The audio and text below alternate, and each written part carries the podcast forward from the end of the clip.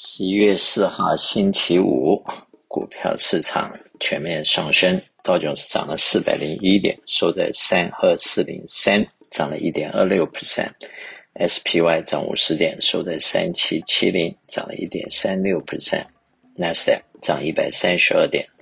涨了一点二八 percent，收在一零四七五，分别涨一点二六、一点三六和一点二八 percent。欧洲方面，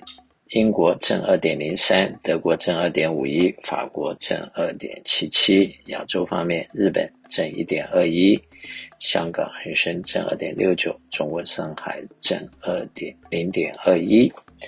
那么，代表恐慌和 greedy 的指数在五十八，代表有五十八 percent 乐观，四十二 percent 悲观，市场是中间偏右。美元的指数收在一百一十一点一一，美元兑人民币又退回到七点二二，前两天涨到七点三。美元兑日元一四七点二，前两天去过一百五十。美元兑欧元一点零一，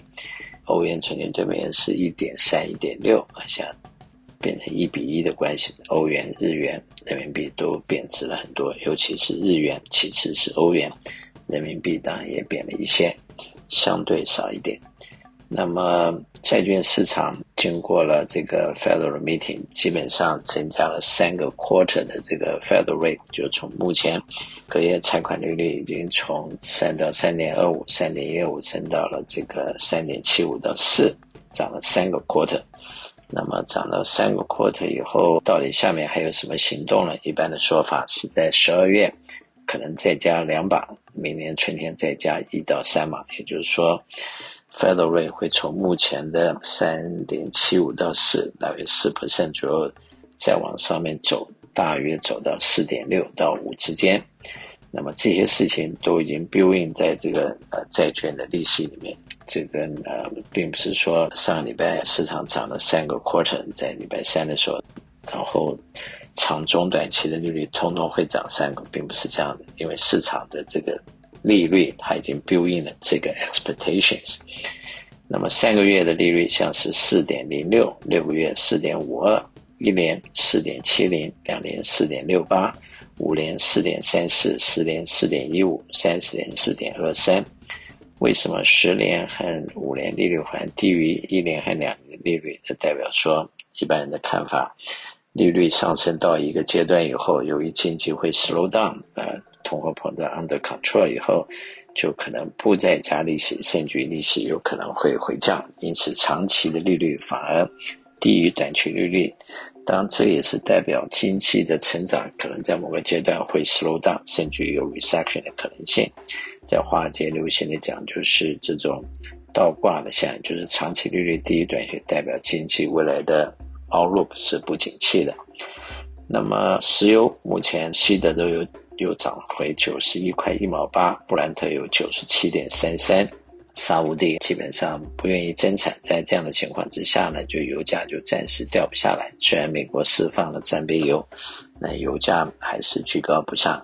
虽然沙乌地他们的呃油的成本是很低的，但是因为他们国家的福利制度好，所以他们的国家预算里面，油价本身有些就是要在七十五块到八十块之间才能够维持它的。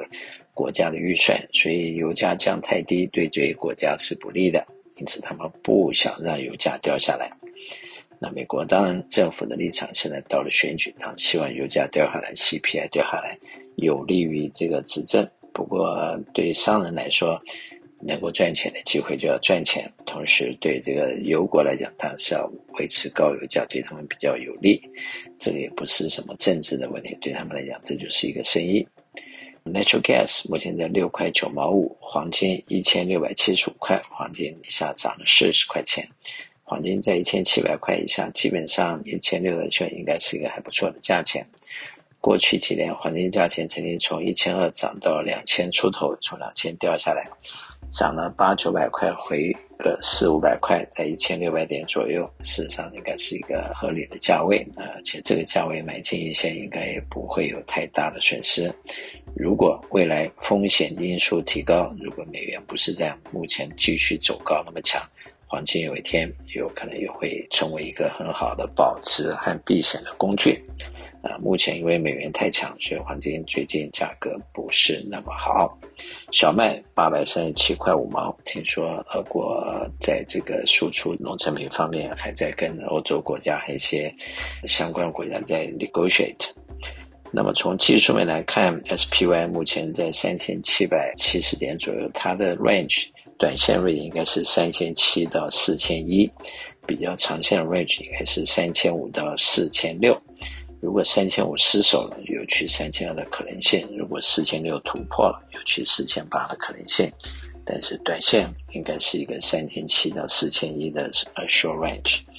投资在目前其实比较重要的一个事情，就是要知道目前市场不利的因素和不确定因素很多，但是呢，因为市场这些不好的因素已经 build in 了 market，所以市场做了一个三十到三十五。percent 的修正，从四千八百点跌到三千五百点，跌了一千三百点，呃，三十的 percent 上下。那么这是讲 SPY，但是 Nasdaq 就跌了大约三十五的，跌了更多。因此，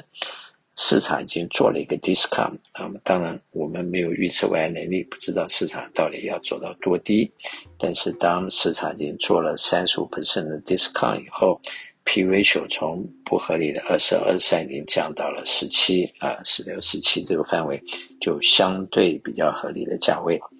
那么，因此投资是一个长期的策略，不要在市场的低点把东西卖掉，当然同样也不要在市场的高点把东西买进来。那么，在投资的这个策略里面，你要把它做成一个长期的 planning 和长期思考。当然，对退休的人最重要就是要保住你的本。不要让本金变少，但是对长期投资来讲，市场总是起伏的。即使是巴菲特，今年状况也不太好。巴菲特的这个股票大约也掉了二十 percent，前段时间多的时候也大约掉了二十五到二十八个 percent，目前大约掉了 twenty percent。